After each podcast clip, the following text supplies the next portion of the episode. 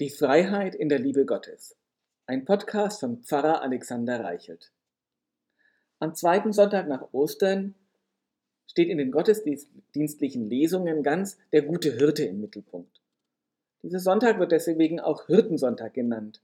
Der Predigtext steht im 1. Petrusbrief, Kapitel 2, die Verse 21 bis 25. Christus hat euch ein Beispiel gegeben, damit ihr ihm in seiner Fußspur nachfolgt. Er hat keine Schuld auf sich geladen und aus seinem Mund kam nie ein unwahres Wort. Wenn er beschimpft wurde, gab er es nicht zurück. Wenn er litt, drohte er nicht mit Vergeltung, sondern er übergab seine Sache dem gerechten Richter.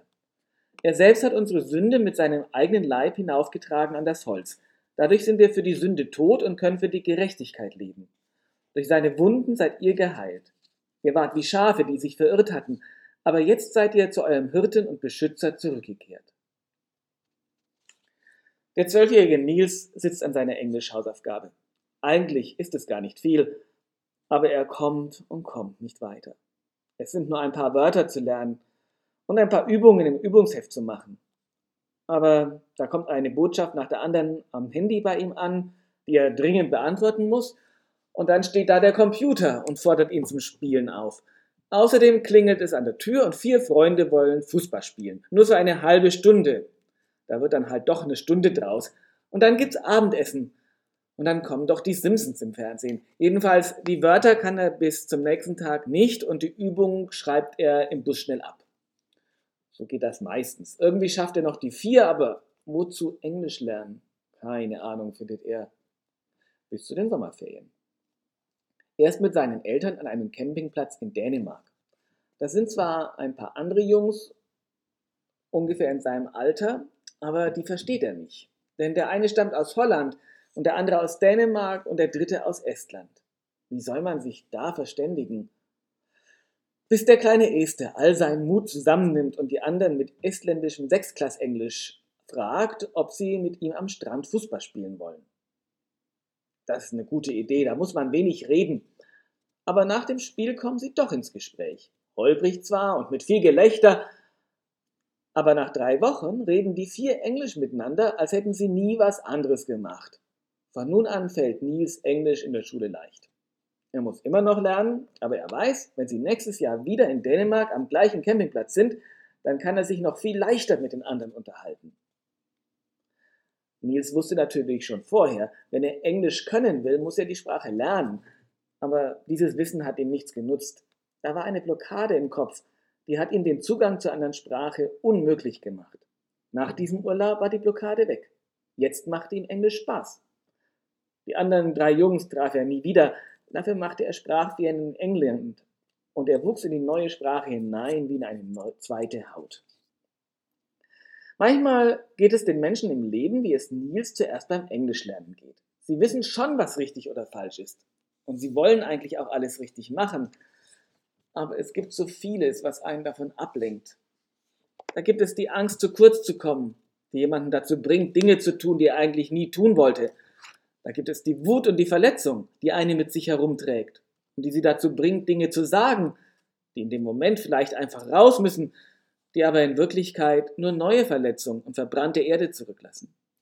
Da haut eine einfach mal zurück. Und da hat eine das Gefühl, wenn ich jetzt die Wahrheit sage, verliere ich die Kontrolle und die Lüge wächst weiter. Die Menschen wissen schon, was richtig oder falsch ist, aber deswegen wird es nicht leichter, das auch zu tun. Im Gegenteil, oft scheint es unmöglich zu tun, was man doch eigentlich als falsch, was man doch eigentlich als das empfindet, was, das, was jetzt dran wäre. Und es scheint, unmöglich, scheint unumgänglich zu sein, das Falsche zu tun.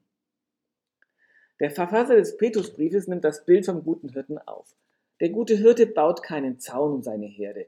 Er zwingt kein Mitglied seiner Herde, mit ihm zu gehen.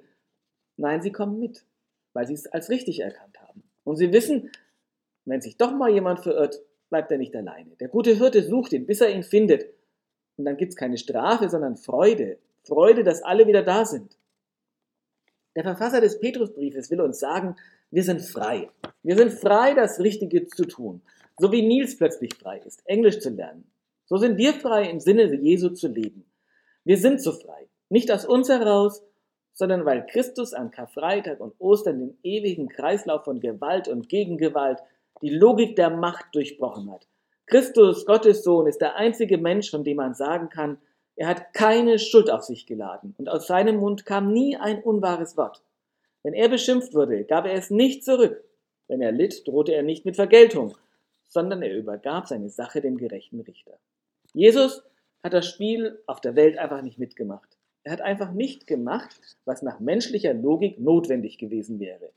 Er hat sich nicht gewehrt, ist nicht geflohen, hat niemanden verflucht, er ist nicht einfach ausgerastet, er ist den Weg ans Kreuz gegangen. Absurd erschien das. Ein Loser schien er zu sein. Aus Sicht des Pilatus ein vielleicht sympathischer, aber harmloser Spinner. Bis Ostern.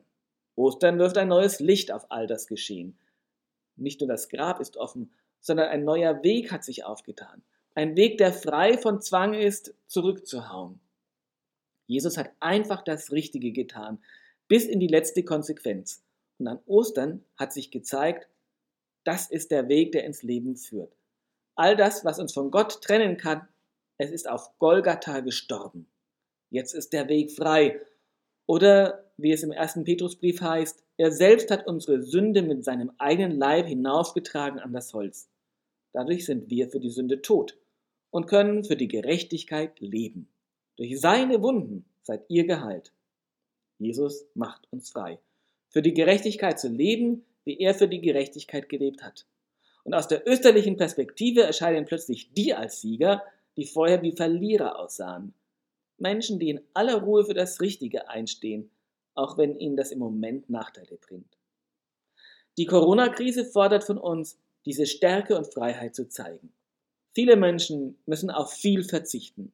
Auf Geld, das sie zum Leben brauchen und fest eingeplant haben. Grundrechte sind eingeschränkt. Grundgerechte, die hart und bitter erkämpft sind. Darunter die Versammlungsfreiheit und in Teilen sogar die Religionsfreiheit. Als christliche Gemeinde und Kirche betrifft uns das ganz besonders. Aber wir haben die Freiheit, das Richtige zu tun. Wir haben die Freiheit, auf das, was uns geistlich wichtig ist, auf unsere geistliche Nahrung für eine Weile zu verzichten, um nötige Krankheit, um unnötige Krankheit und unnötiges Leid zu verhindern.